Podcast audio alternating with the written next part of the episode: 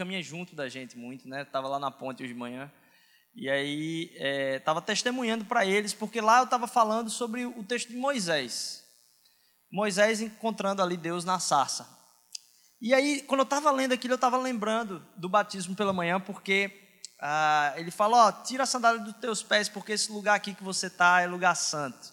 E é bom a gente entender que no Evangelho Deus transforma todos os lugares em lugares santos. E a gente pôde celebrar hoje pela manhã ali, testemunhar do amor de Deus num lugar que é transformado ali pela santidade do Senhor, da presença da sua igreja, ah, em uma terra santa, a gente pisando descalço lá. Alguns irmãos estavam querendo transferir o local da igreja frequentemente. Teve gente que começou a topar EBD, se, se rolasse lá na praia domingo de manhã, né? É, mas foi muito legal essa caminhada, muito bom mesmo. E muito bom a gente estar com os casais também. Ah, mas eu acredito que essa série vai mexer muito com o nosso coração. Eu acredito que ela vai mexer com do, eu acho que ela até complementa um pouco aquilo que a gente viu lá no ano passado, a série Inspire, Expire. Desde aquele momento onde a gente estava meditando a respeito da necessidade de ouvir a Deus e o obedecer, ouvir a Deus, compartilhar o que Deus falou e, e, e obedecer e compartilhar, ah, Deus vem falado coisas que vão se aprofundando nessa mesma caminhada. Eu acho que essa série está dentro desse, desse aspecto aí. Todo ano a gente tem um, um, o Ari já compartilhou com vocês aqui. A gente diz a mosaico é sobre conhecer a Deus, amar as pessoas e servir a cidade. Isso é o que a gente quer vivenciar aqui enquanto comunidade, que cada um aqui possa estar conhecendo mais a Deus, amando mais as pessoas e servindo mais a cidade nesse contato com o Criador. Ah, mas Deus dá algumas palavras que ficam remoendo no nosso coração todo ano. Então, no início do, desse ano, algo que foi lembrado sempre no meu coração é, é a respeito de adoração e restauração. Ano passado a gente falou sobre generosidade e obediência. Acho que foi algo que a gente tentou tratar o ano todo, o ano passado, foi generosidade e obediência. E Deus pode falar através desse tempo. Eu acredito que essa série que se inicia agora, Deus vai falar profundamente novamente, porque ela faz parte dessa dessa ideia de tentar tratar sobre adoração e restauração. Em restauração, a gente está falando muito através do Clube de Leitura. Se preparem, no segundo semestre, muito provavelmente, a gente vai ter mais espaços para falar sobre restauração e para viver restauração.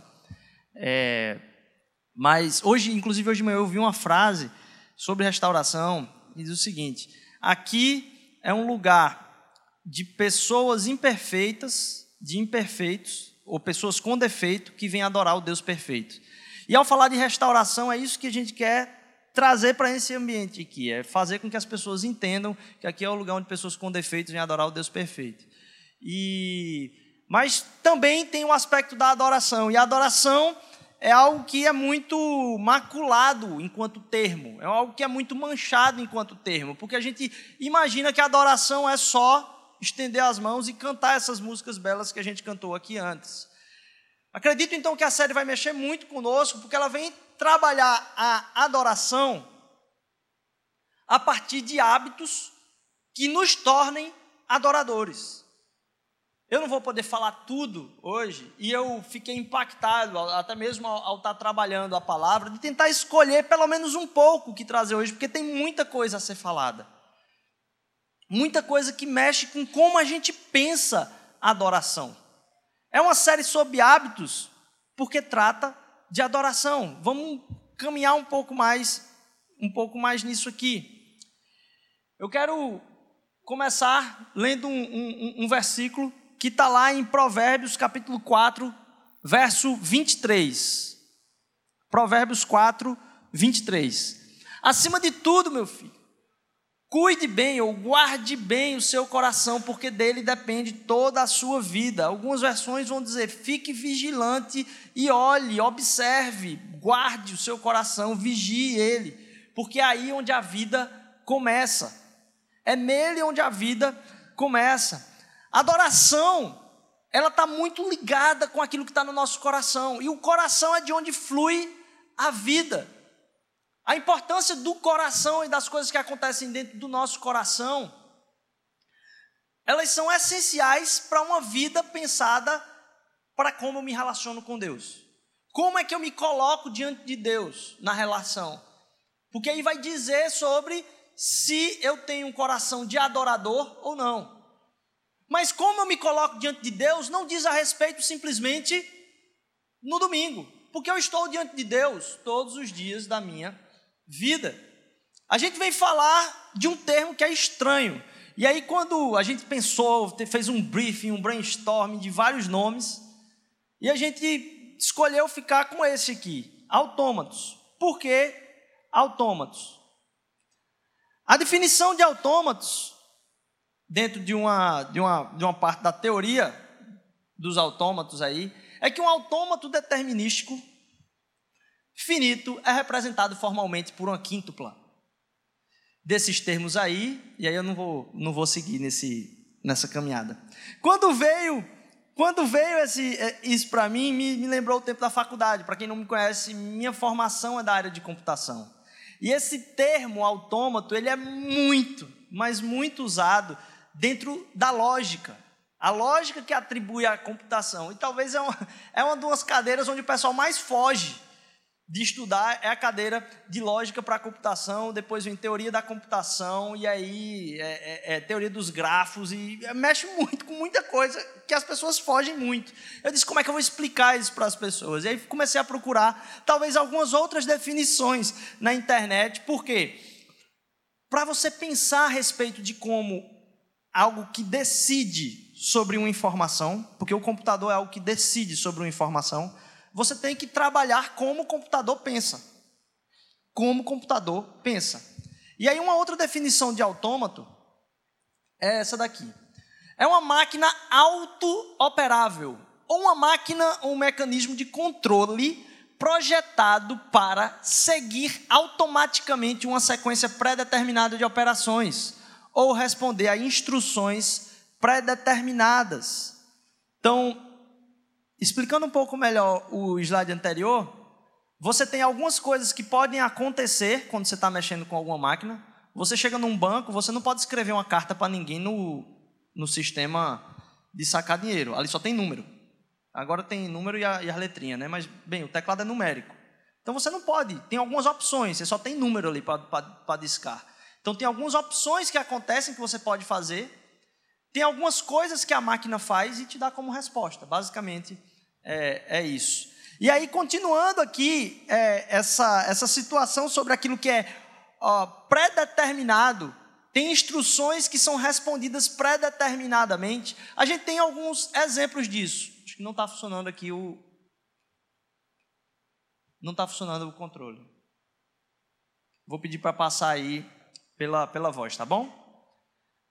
Autômato vem aí do, do, do grego autômaton, certo?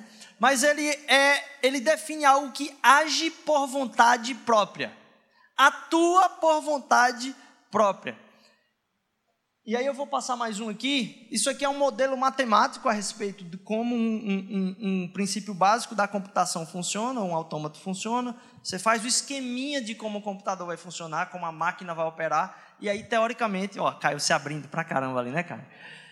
É, e aí, é, aqui a gente tem alguns exemplos de autômato, porque tinham livros descrevendo como trabalhar com autômatos. A gente pensa que é. O autômato é tido como o vovô da computação ou dos robôs. Aquilo que a gente fala hoje de robótica, autômato é o vovô disso. E aí tem livro aqui, ó, se você pegar o, o, o ano aqui, está 1589, um livro sobre autômatos lá em 1589. Eu disse, Rodrigo, isso é muito complexo. Vai ficar mais fácil para você entender agora. A gente tem como exemplo de autômato algo que opera predeterminadamente e que faz com que a cada hora, por exemplo, toque um sino.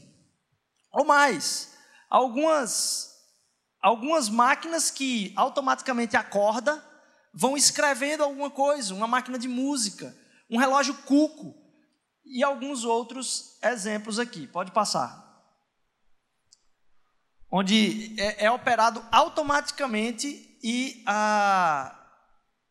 na definição ele coloca até assim: eles são projetados para dar a ilusão ao observador comum, ao observador casual, que eles estão operando sobre o seu próprio poder. Todas essas máquinas, você imaginar em um relógio cuco, ah, parece que eles estão operando sobre o seu próprio poder, mas eles estão programados, eles operam daquela maneira automaticamente, através de um autômato. Pode passar. Opa! Uh, volta um aí. Ah, tá. Pode passar para esse então. Eles operam automaticamente. Isso acontece muito na nossa vida. Porque coisas que achamos que decidimos sobre elas, que temos o controle e o poder de escolha sobre a nossa vida, são tratadas, são guiadas, são vivenciadas automaticamente. É como se a gente fosse pré-programado através de algo, a gente. Como se programa a gente mesmo? Pré-programados para operar de uma determinada forma. E isso vai a, a mexer conosco, porque diz como é que a gente faz as coisas mais automáticas que fazemos. Os estímulos mais rápidos que tomamos como resposta a informações dadas. Por exemplo, um outro exemplo, talvez de um autômato um pouco mais avançado, é uma porta de shopping. Você tem só duas coisas: ou tem gente na frente dela, ou não tem gente na frente dela. Ela tem dois estados: ou ela está aberta ou ela está fechada. Se tiver gente na frente dela, ela tem que abrir. E ela não pode fechar. Ela checa sempre: tem gente, tem gente, tem gente. E ela não fecha enquanto isso. Então, isso é um autômato mais talvez desenvolvido aí. Ah, mas ela opera, parece que é uma porta inteligente. Muitas vezes no começo era tido como isso. Quando na verdade foi pré-programado para que isso aconteça. Elevadores no início, onde não tinha tanto, tanto elevador inteligente demais. Era como um, um, um, um autômato. Você botava o, o, o botão lá e ele sabe para onde ir. Não, foi pré-programado para isso. Mas coisas que acontecem na vida da gente, a gente age muito rapidamente, como se fosse decisão nossa na verdade parece que é programado. E coisas são programadas na mente da gente de uma forma a atingir tão profundamente aquilo que a gente falou no começo, que é o nosso coração. Eu quero caminhar com vocês, opa, eu quero caminhar com vocês num tour. Quero fazer um convite a vocês num tour. Eu quero que vocês abram um pouco a mente aí para se imaginar num tour comigo. E eu vou fazer esse tour baseado talvez no livro que foi a chave, o livro inicial que a gente entendeu depois, quem quiser ler o livro Desejando o Reino, foi aquele que abriu as portas para a gente pensar em fazer essa série. A gente vai dar outras indicações de livros aqui que vão tratar a respeito da nossa vida de hábitos. Mas o livro Desejando o Reino, do James K. Smith, foi um, um dos, dos, dos, principais, acabou de ser traduzido para o português, é, Desejando o Reino, certo? E eu vou convidar vocês a fazer um tour aqui comigo, que é parte uh, desse livro que eu achei, nossa, sensacional. Eu vou fazer um tour com vocês e eu quero que a gente se imagine primeiro como antropólogos. Mas nós somos antropólogos alienígenas. Nós somos antropólogos que viemos de outro planeta, Marte, Saturno, sei lá, viemos de um outro planeta e somos antropólogos. E a gente está numa missão na Terra, no Brasil especificamente, para descobrir ou pensar antropologicamente a respeito de como as pessoas experimentam religião. A gente está nessa missão. Somos todos aqui uma equipe de antropólogos alienígenas que viemos descobrir, então, como as pessoas experimentam o divino ou a religião na Terra, especificamente no Brasil. Eu quero que vocês façam um esforço de imaginação comigo nesse momento. Então, nós estamos nesse tour de um local religioso. A gente escolhe, vamos escolher algum local religioso, não necessariamente cristão, de alguma religião terráquea. E a gente vai lá estudar como antropólogo como as pessoas experimentam essa religião. E a gente começa a ir para um desses locais de adoração. E quando a gente está à distância, a gente observa de longe e a gente vê no asfalto um bocado de pontinho colorido. Um bocado de pontinho colorido no asfalto. Quando a gente vai chegando mais perto, são tanto carros, numa quantidade imensa de carros estacionados, como uma quantidade enorme de pessoas que estão numa peregrinação monstruosa, uma peregrinação muito grande, são muitos peregrinos, milhares de peregrinos indo para aquele local de adoração. Elas estão se reunindo ali à porta daquele local de adoração. E a gente percebe essa quantidade de carros à distância. Mais do que isso, a gente enxerga também o templo de adoração a uma longa distância. E a gente tenta entender que tipo de construção é essa. Mas a gente percebe que é um negócio muito grandioso. Vamos chegando, também estacionamos nosso carro E ao chegar na entrada daquele local de adoração, a gente vê que é uma entrada suntuosa. A gente começa a passar por colunas muito grandes, a gente começa a passar por arcos feitos que são gigantescos, e a gente percebe-se nessa entrada muito humilde nesse local de adoração.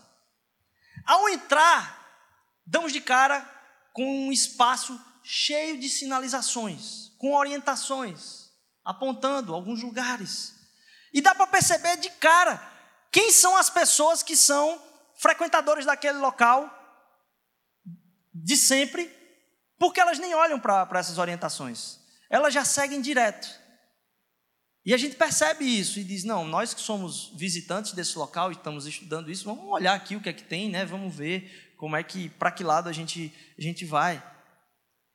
Mas é perceptível quem já está lá, mas nós procuramos orientação, orientação nesse, nesse lugar, mas percebe que aquilo ali é um lugar alegre, parece ser um lugar feliz. E esse local religioso é absurdo de grande. De um tamanho tão grande que faz as catedrais medievais parecerem capelinhas, parecerem casebres. É muito suntuoso esse espaço. Mais do que isso, é muito contemplativo. A organização dele lembra labirintos da época muito antiga, onde você caminha em algum lugar você está num ambiente octogonal, em outro lugar você está num ambiente circular, nesse espaço tão grande de adoração. À medida que a gente vai caminhando por esses lugares muito organizados e contemplativos, se percebe que dentro dessa grande catedral, desse espaço suntuoso, nas laterais você percebe capelinhas menores, capelas um pouco menores, que também tem uma atração e um, um chamariz muito grande. Primeiro, essas capelinhas são locais de devoção e meditação. E tem várias. Você vai passeando ali por esses labirintos e tem várias. Além disso, em cada uma dessas capelinhas de meditação e devoção, tem imagens na frente delas. Sabe, imagens que tem em algumas dessas capelas nas grandes catedrais? Só que diferente, elas não são 2D. Essas imagens são 3D. E essas imagens passam algo como se disse assim: isso aqui é que é a boa vida. A boa vida, a vida que todo mundo deveria desejar, é essa que está mostrando nessa imagem. Lembra o que é a boa vida e lembra o que é viver bem, cada uma dessa imagem. A gente sai caminhando e olhando essas capelinhas até que uma delas, uma dessas imagens nos chamou a atenção. Então a gente decide entrar. Para sentir talvez o espírito de adoração propriamente das pessoas que estão entrando naquelas capelinhas. E sabe quando você vai para uma igreja diferente e você fica observando como é que as pessoas lidam com o local para você não fazer nenhuma besteira? Então a gente entra naquele local ali e começa a observar como as pessoas fazem para a gente não fazer besteira. E é engraçado como todo mundo nessa capela parece estar procurando por algo, como se fosse com uma sede, um olhar de avidez e um olhar de busca esperando encontrar realmente algo. Assim que entramos, tem como se fosse uma equipe de recepção, que diz o seguinte para a gente: olha, eu posso te ajudar com algo. Como se realmente a gente estivesse procurando alguma coisa. E eles sabem que nós estamos uma procura nessa jornada espiritual. Estamos procurando porque vimos do lado de fora qual a imagem do que é viver bem. E entramos para tentar achar aquilo que a capelinha mostra pelo seu, pela sua entrada. O que é a boa vida e o que nos dará acesso a esta boa vida. Então ali, naquele momento, quando recebemos ou quando damos de cara com aquilo que estávamos realmente procurando durante aquela experiência religiosa naquela capela, a gente vai e leva e faz uma oferta no altar. E percebe-se que todo mundo está fazendo essa oferta no altar. Então a gente, ao encontrar aquilo que procuramos, vamos lá e fazemos uma oferta no altar. O sacerdote, ao concluir aquela oferta ali no altar, ele fala algo como está consumado, ou realizado, ou finalizado. E você volta para casa com o sentimento de que você encontrou aquilo que é a boa vida e você sai e você leva para casa. Você não abstrai simplesmente. Vamos dizer, hoje foi uma experiência boa. Não, você sai com um sentimento de posse da boa vida. E você leva para casa esse sentimento de posse da boa vida, dali daquele altar. Quando você está saindo, esse sacerdote diz para você algo como uma bênção, algo como tenha um ótimo dia, ou algo como a gente se vê em breve. Você volta para o labirinto, sai daquela capela, você volta para o labirinto. E ao voltar para o labirinto, você não sai da catedral ainda. Porque você ainda está nessa, nessa busca, mas você não sai só por causa da busca. Você vê que outras pessoas saíram e não saíram do labirinto logo em seguida. Você não vai logo embora para casa. Porque nessa catedral e nesse templo, ele é murado. E não se sabe a hora do dia, porque está tudo fechado. A gente sabe de vez em quando, quando está nisso aí, dá para perceber dentro dessa catedral algumas épocas do ano, porque a catedral é decorada com aquilo que é a decoração da estação. Talvez você já tenha se tocado do que é que eu estou falando aqui, talvez não. O que eu estou descrevendo para vocês aqui é simplesmente uma visita no shopping. A gente passeia por tantos lugares que colocam diante de nós aquilo que é a boa vida, aquilo que as pessoas já entram procurando saber, e muitas delas já sabem como, como estão indo buscar, mas essa visita nesses corredores, labirintos, capelinhas, ofertas, sacerdotes e volta de sentimento de posse de achar o que encontrou para casa, é uma experiência religiosa que nem damos conta de que estamos experimentando quando estamos procurando aquilo que é bom para a nossa vida, ou aquilo que vai trazer alegria para a nossa vida. É ingenuidade imaginar que existem lugares neutros de experiência religiosa que nos afetam. Aquilo que são as nossas rotinas mexem tanto com o nosso coração que nem damos conta do que estamos adorando ou não na nossa caminhada. Como autômatos, passamos vários dias por várias experiências religiosas. Que é uma experiência religiosa mais profunda do que um dia de final de um jogo de futebol aí, de um campeonato. Toda a preparação para o templo, toda a preparação para a celebração, às vezes algumas conversões nessa caminhada.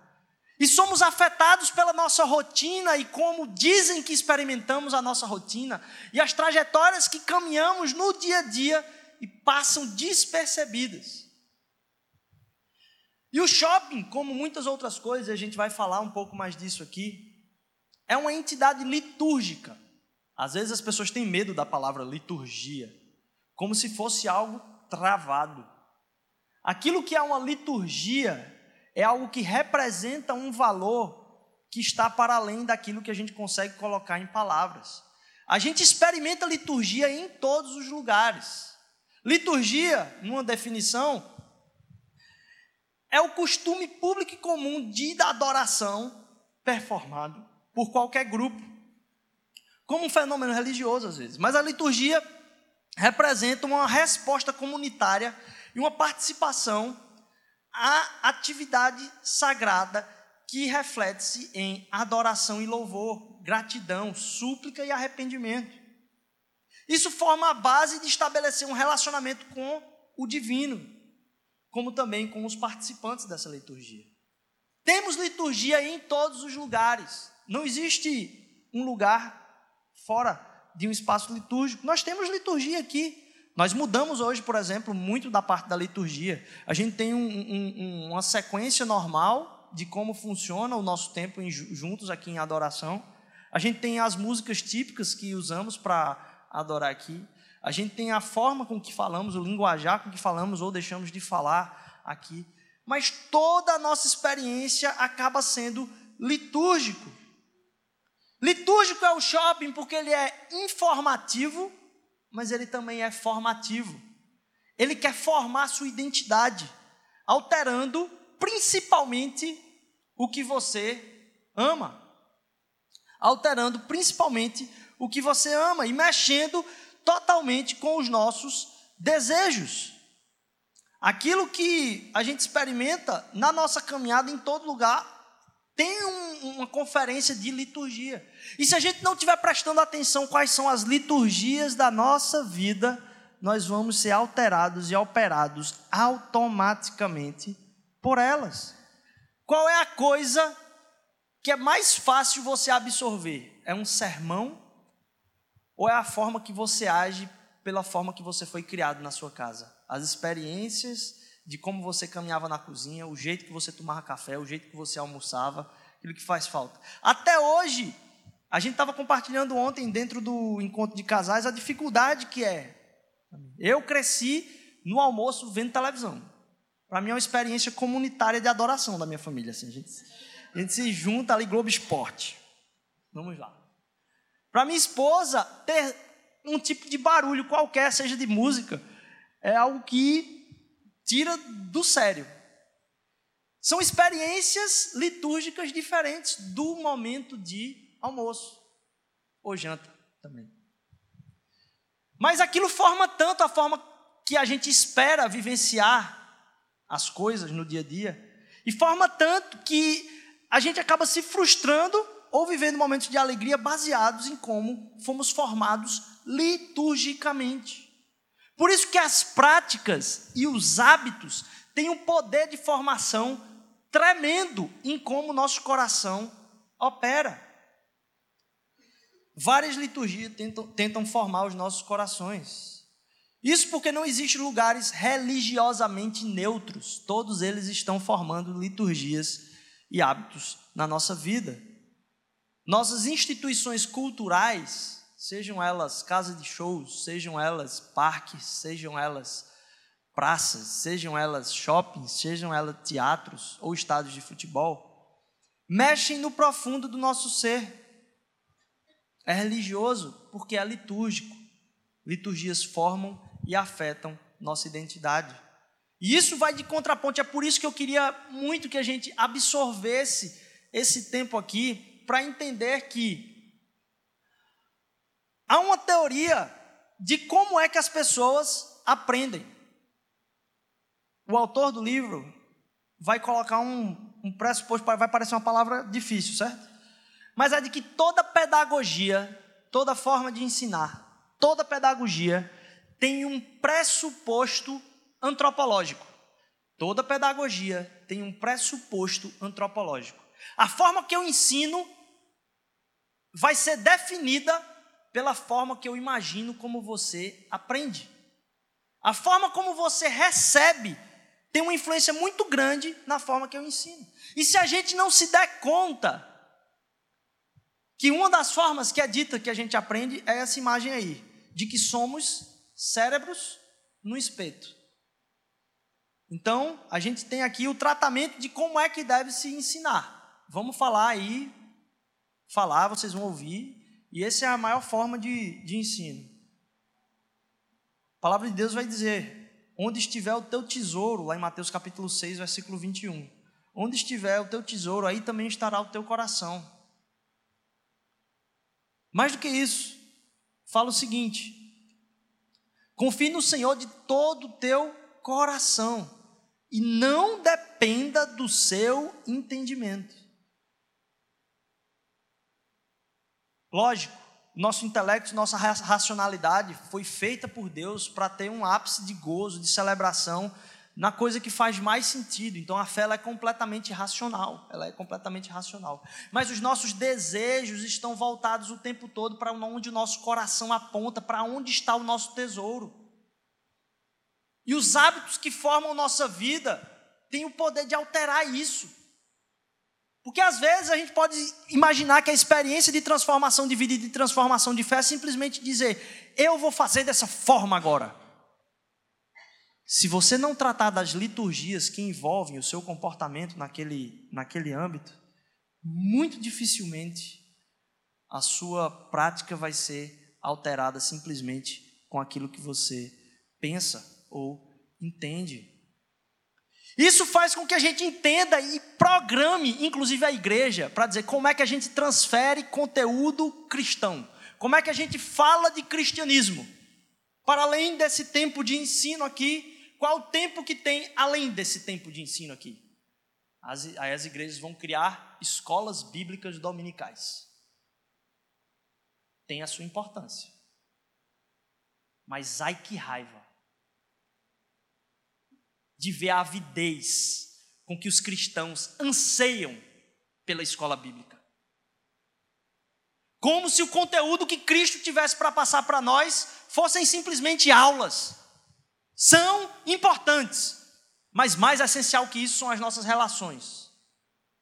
Tem muita gente formada em 40 mil escola bíblica aí que tem o caráter zero transformado, cheio de conhecimento, zero cristianismo. Muita gente que Deus vai encontrar no final das contas simples, sem conhecimento bíblico nenhum, mas por um amor a Deus tão grande e o entendimento de quem Ele é, que se comporta nas relações a partir da presença de Cristo e do seu Espírito dentro de si. A avidez pelo conhecimento não é a avidez que Cristo desejou para nós. A avidez que Cristo desejou para nós é a avidez da entrega e do serviço. E o ensinamento faz parte disso. Mas não é o trampolim para isso. O trampolim para a transformação do meu coração não é saber mais, é me entregar mais. E para eu me entregar mais, eu preciso abrir mais minha vida em todos os aspectos. Por isso que a gente acredita aqui que a fé e a prática da fé é relacional. Não existe, a gente estava compartilhando ontem, não existe revelação de Deus no indivíduo, de quem Deus é. Você pode relacionar ou revelar para as pessoas o que Deus pode. Você pode dar um testemunho a respeito do que Deus pode através da sua vida. Mas você só revela a natureza de Deus através de relação. Se não houver relação, não tem como você revelar quem Deus é, porque Deus é amor, e amor exige relação. Então a transferência do conhecimento, quando a gente trata o aprendizado a partir disso aqui a respeito do cristianismo, e não a partir do serviço e da entrega, a partir do debruçar-se em coração, a partir do fazer algo propositalmente como entrega, a gente foge completamente do que o cristianismo pode produzir na nossa vida. Meu sonho é que essa igreja tenha trilhão de cursos aqui, talvez até um seminário dentro. Contanto que isso aqui não seja o trampolim do que a gente acha que é viver o cristianismo. Contanto que a gente esteja dando mais importância de se as pessoas estão sabendo quem são umas às outras, se preocupando umas com as outras no seu sofrimento. Porque se elas estiverem fazendo isso, elas vão estar cumprindo a missão. Mas a gente pode ocupar o tempo delas em aprender como cumprir a missão, impedindo-as de cumprir a missão. Que a gente tenha avidez por conhecimento. E eu sou louco por isso. Passo boa parte do meu tempo fuçando coisas. Às vezes coisas bem inúteis, é verdade. E que não transformam nada. Eu não estou dizendo que aquilo que a gente trata no nosso entendimento aqui não vai impedir, em muitos momentos, que desejos destruidores nossos possam ser barrados pela minha consciência intelectual. Na minha vida, isso é verdade. Deixo de fazer muitas coisas por. Eu não estou sentindo, mas eu sei que é verdade, então não vou fazer. Ok. Mas o que Deus quer é atuar muito mais profundamente do que isso em mim. Ele quer moldar o meu coração. No mais profundo dos meus desejos. Alguns dizem então que nós somos o que pensamos. Outros dizem que somos simplesmente o que acreditamos. Agostinho vai falar que somos o que amamos. E o amor exige prática. Por isso a gente tem compartilhado aqui tantos ideais errados a respeito do casamento. A pessoa acha que o casamento é sentir-se amado, sentir-se com a vontade de demonstrar amor. Isso acaba. E só é mantido quando se decide, se decide sacrificar por amor.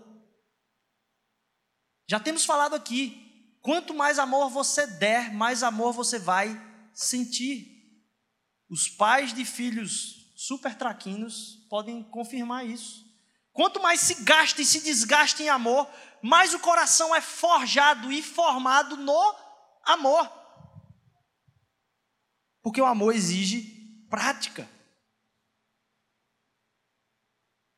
a gravidade das forças que operam em nós, sejam daquilo que pensa, sejam daquilo que acredita, tendem e pesam muito mais quando se trata do coração. A maior parte das nossas decisões, não todas, mas a maior parte delas, parte de um aspecto muito mais visceral do que o que está na nossa cabeça. Somos seres muito mais estomacais do que imaginamos. É muito mais visceral, boa parte das nossas decisões e afetiva. Porque o querer está muito envolvido com a nossa batalha. E a gente entender que precisamos trabalhar nas estruturas que operam no nosso querer é importante, senão as nossas batalhas vão ser sempre derrotas e tentativas de vencer os nossos desejos, derrotas e tentativas de vencer os nossos desejos. As estruturas que operam os nossos desejos precisam ser atacadas. E uma das formas delas é através de liturgias e hábitos que produzem vida. O que você adora, isso é muito definido pela sua liturgia. Todo mundo adora algo. Talvez alguns não saibam o que. Aquilo que desejamos, nós imaginamos. E se o trabalho pedagógico nosso enquanto comunidade fosse não só de transferência de conteúdo e conhecimento, mas mexer com a nossa imaginação, porque aquilo que desejamos, imaginamos. Se a gente mexer com a nossa imaginação, talvez tenhamos um, um impacto muito maior na transformação da nossa vida, tanto ou mais que ao operar no intelecto. Mexer no que nossa mente pensa, óbvio, mas também no que o nosso coração deseja. Nossa imaginação está mais perto do coração do que a nossa cabeça. Aquilo que a gente passa o tempo todo imaginando está muito mais perto do que a forma como a gente racionaliza as coisas. Por isso que Paulo clama lá: o mal que eu não quero, esse eu faço. Eu acabo fazendo porque intelectualmente eu sei que eu não posso fazer isso. O bem que eu quero eu não faço. Como é que pode? Não é porque ele está dizendo que eu quero é o que eu desejo, é o que eu sei que eu deveria fazer, ou seja, o intelecto está intacto. Mas isso não atingiu o coração a ponto de me mover a fazê-lo. Precisamos nos dedicar a entender que Deus precisa abrir caminhos em lugares mais profundos da nossa vida, e é sobre isso que a gente vai tratar nessa série.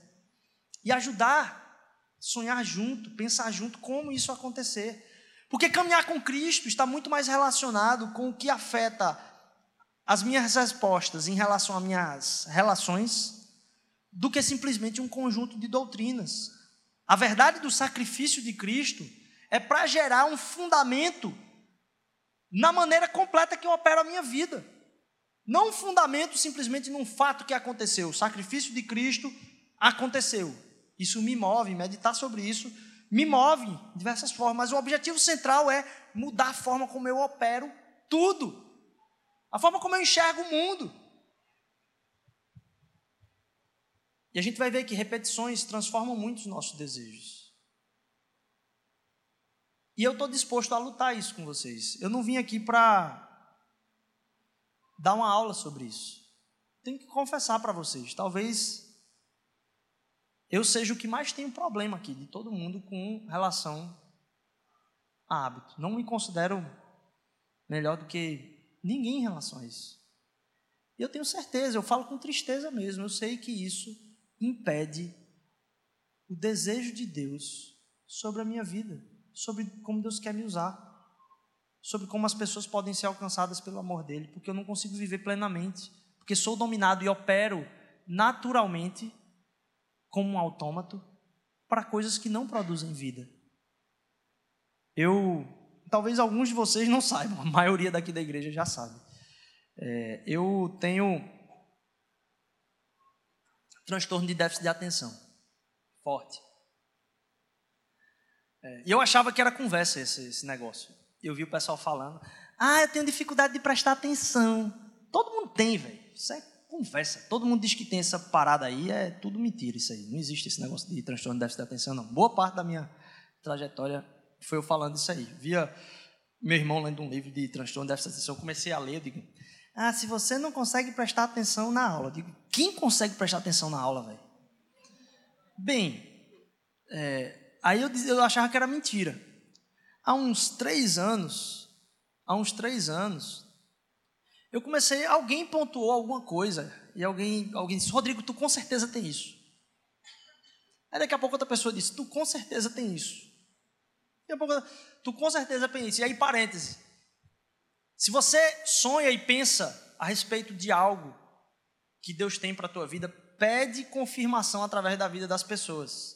Elas vão reafirmar se você canta bem, se você não canta bem, você não precisa pensar, é, ficar preocupado com o que as pessoas acham. Mas alguém precisa que alguém confirme. E aí as pessoas começaram a. Tem alguém que está irritado aí com alguém cantando, viu? Porque disse amém muito forte. É... Mas as pessoas começaram a falar. E aí eu comecei a olhar para a minha trajetória. E minha mãe, ela fez um esforço. Aí eu comecei a lembrar, minha mãe fez um esforço uma vez para que eu estudasse pelo menos uma hora por dia. Então ela, ela, ela disse assim: vocês vão ficar fechados no quarto. Ela não trancava a porta, né? Mas eh, vocês vão ficar fechados, não, não pode fazer nada. Vou tirar tudo quanto é computador, não existia nem celular. Vocês têm que estudar uma hora por dia. Depois eu fui entender que eu não consegui. Nunca consegui fazer isso na minha vida. Disse, como é que. Eh, eu achava que era normal. Que ninguém estudava uma hora por dia, que uma hora por dia era algo ultra, né? É, difícil. E aí eu fui começando a perceber também que eu, eu não estudava para as coisas, para nada. E aí quando eu cheguei na faculdade de ciência da computação, que é tida como uma muito complicada, assim, as pessoas viravam muita noite e tal, me dei muito mal na, na, na faculdade em muitos, muitos aspectos. Mas para a prova, porque computação é muito trabalho, mas para a prova mesmo, eu acordava quatro horas da manhã, desesperado, que eu dizia, eu tenho que estudar, eu tenho que estudar, eu tenho que estudar, eu tenho que Passava dois meses dizendo, eu vou estudar, eu vou estudar, eu vou. Chegava quatro horas da manhã, a prova era às oito, eu me acordava de madrugada, tomava um café e eu tenho, tenho que entrar agora, aqui nesse momento. E eu via que não era uma coisa que era assim, ah, acontece de vez em quando, era toda, não tinha uma prova que acontecia diferente. E eu comecei a perceber o como isso afetava a forma como eu recebo ou presto atenção nas pessoas, conversas truncadas, é, é, e, e, como isso prejudicou muita coisa do meu próprio trabalho no passado, é, até descobrir isso. Então, assim, hoje eu, é uma batalha diária, é uma batalha diária minha é, para cumprir os propósitos de Deus na minha vida, é uma batalha minha para é, viver um casamento mais abençoado, de estar tá colocando os meus desejos naturais, que eu achava que eram. Quem, quem não pensa assim, né? Quem não pensa desse jeito? Eu achava que era a coisa mais natural do mundo, de fazer as coisas sem se preocupar. me lembro que, por causa disso, eu não tenho problema com, com bagunça, né? E aí eu comecei a ir para um, um, um psicólogo. Lógico, aí quando eu descobri, eu disse: Poxa, então vamos tratar desse negócio aqui, porque eu quero servir melhor a Deus. E Aí eu me lembro que o psicólogo disse hoje, eu acho que eu já contei essa história para vocês. Eu acho, ele disse assim: vou fazer um negócio diferente hoje aqui. A gente vai fazer uma experiência, Rodrigo. Eu vou fechar a porta, você sai. E aí depois eu chamo você de volta. Aí, ok, passei lá três minutos lá fora. E aí, pode vir. Quando eu entrei, rapaz, tinha, ele tinha, sabe, estojo de lápis, tudo quanto era brinquedo, as caixas abertas e todos jogados no chão, assim, espalhados. Todos os lápis. Todos os lápis, todos os lápis. E aí eu entrei na sala, passei, ele disse, pode sentar no sofá, Rodrigo. Eu sentei no sofá, ele olhou para mim assim, Rodrigo, eu queria que você fosse sincero comigo e dissesse, quando você olha para isso aqui, o que é que você sente? Olhei para a cara dele e disse, nada. Realmente, aí eu me toquei a profundo, porque eu, tipo assim, não me machuca em nada, em nada, nada, nada. Eu disse: como isso pode prejudicar a vida de uma pessoa? Então eu estou colocando isso aqui como uma brincadeira diante de vocês, mas é uma luta diária minha. Mas eu acredito que em, em grau menor ou pior, somos afetados por liturgias que destroem a nossa vida. E quem aqui já conseguiu ir para a academia? Ninguém conseguiu ir para a academia, pelo amor de Deus, peraí. Em alguma hora da vida. Passar dois meses indo aquela dificuldade de se levantar, aquela dificuldade de, de. não é a mesma a partir de liturgias praticadas várias e várias e várias e várias vezes. Por que, que eu estou dizendo isso aqui? Porque eu quero estabelecer, inclusive com vocês, uma, uma, uma abertura de poder caminhar mais nesse sentido, aprofundar mais e mais nessa caminhada, a ponto que meu coração seja transformado a querer servi-lo melhor. Para poder adorá-lo mais livremente. Porque depois da prática, aquela dor não é mais preocupação, não é tão difícil fazer aquilo que antes era. Então, estou convidando vocês, diante de, de tudo isso que a gente colocou aqui, abre mais. Abre mais toda sua vida, na menor rotina, para que Jesus possa mexer radicalmente. Para que Jesus possa operar não somente naquilo que você pensa, não somente naquilo que você acredita, mas como eu vivo. Qual é a minha agenda em tudo? Que horas eu durmo? O que, é que eu assisto? O que, é que eu não assisto? O que é que eu bebo? O que é que eu como? O que é que eu deixo de comer? Que a gente tem o coração aberto, não é agora vamos ter uma série fit, não é isso que eu estou falando aqui. O que eu estou falando é que você possa colocar diante do altar de Jesus para a transformação toda a sua vida, para que Ele opere no mais ínfimo detalhe. A gente tem que deixar Jesus mexer nos que nos, naquilo que nos controla. Aquilo que nos controla tem que ser alterado por Cristo. E não vai ser alterado de um salto, vai ser alterado dia após dia, na medida que construímos uma vida de adorador a Ele. Convido então a abrir a sua vida para Jesus, a deixar Ele te moldar. E deixar Ele te moldar é abrir tudo da sua vida para Ele. É dizer, Jesus, esse é o jeito que eu vivo minha vida, em tudo. Essa é a minha rotina. Mexe. Deixar Jesus mexer no que nos controla. Já te chamaram talvez para uma consultoria aí, se alguém é consultor, tem uma das, uma das coisas piores quando se pede consultoria para alguém, é alguém que você sabe que está mal na consultoria, e eu já estou consultor informal, vamos dizer assim, a respeito de algumas, de algumas vivências em igrejas e tal. É, uma das piores coisas é a pessoa perguntar, ela enxerga que aquilo é algo que você tem de valor. Você pode transmitir alguma coisa para ela. Ela te pergunta. Ela diz: Não, isso não é interessante, não.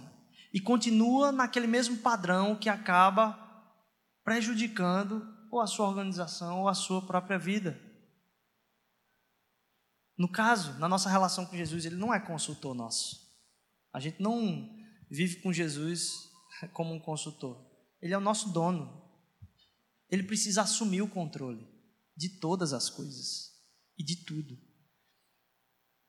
algo que te coloca em um lugar de não ficar à deriva dos seus próprios desejos e daquilo que já te formou e que te faz operar como um autômato.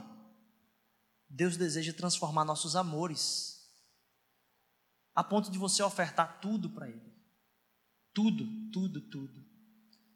Você ofertar a forma como você assiste televisão, você ofertar a forma como você fala com a sua esposa, você ofertar a forma como você responde ao seu marido você ofertar a hora que você vai dormir.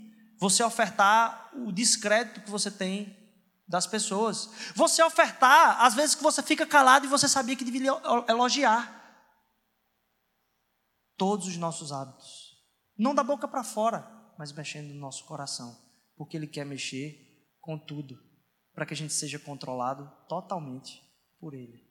Que esse seja um tempo onde o nosso coração, que é de onde flui a vida, possa ser muito mexido e que a gente não caia na armadilha de pensar que, ah, ah, eu escutei, eu ouvi, tá ok. Ah, eu pensei, eu entendi, tá ok. Não, Deus transforma como eu vivo, para que eu represente cada dia mais o teu amor.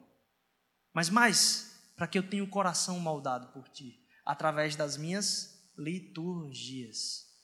Que Deus possa operar durante esse tempo todo. Acho que a gente ainda vai beber muito aqui nesse tempo. Eu desafio você, durante a continuidade dessa série, que você possa estabelecer não só, talvez, alguma coisa que você quer gerar hábito, Mas além de estabelecer uma coisa que gera hábito, te desafio a colocar diante de Deus a sua agenda. Coloque, desafio a colocar diante de Deus a forma como você acorda. Ah, mas eu sou uma pessoa noturna que fica jogando videogame até uma da manhã. Quem não é desse jeito? Eu também sou. Começa a acordar 5 da manhã para ver que hora tu vai dormir. 20 dias. Quero ver se tu é uma pessoa noturna. De que forma eu experimento o meu acordar, o meu respirar, as práticas de esporte que eu faço, a forma como eu falo com a minha mãe, com o meu pai, a quantidade de vezes que eu visito a minha mãe e o meu pai, que possamos ser transformados por isso, que possamos ser transformados por um evangelho que altera até o ínfimo da nossa rotina. Amém? Vou pedir que a gente fique de pé, que a gente possa ter o coração aberto para esses dias. Acredito que vai ser bênção demais, demais. Novamente, Pai, glória a Deus por a gente vir hoje de um dia de celebração desde cedo. Por saber que tu operas em nós, mas queremos entregar nossa mente e coração a ti, Senhor Deus. Transforma o nosso coração, molda o nosso coração. Transforma os nossos desejos, Pai. Muda aquilo que a gente deseja, Senhor Deus. Que tu és poderoso para fazer isso, Pai. Nos faz entregar a Ti tudo nosso, Pai, para que Tu possas operar, Senhor Deus. Que a nossa rotina possa ser alterada, Pai, que possam vir testemunhos vivos desse tempo de compartilhar aqui, Senhor Jesus. É o que eu te peço em nome de Jesus, que a gente siga em celebração, em adoração ao Senhor. Em nome de Jesus, amém.